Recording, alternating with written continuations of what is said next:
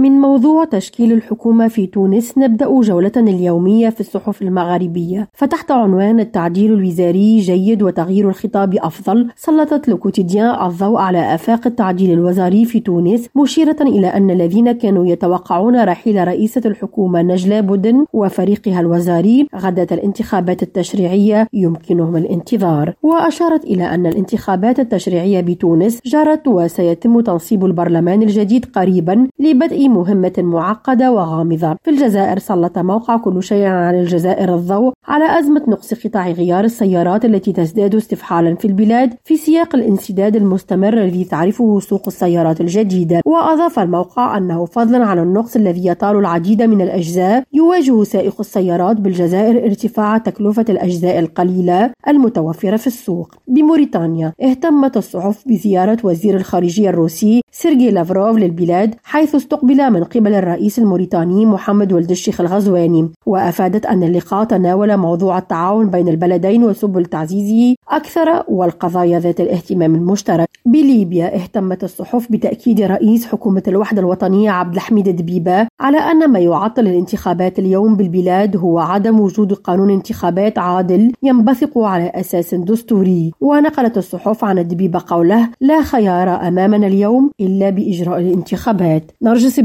ريم راديو تونس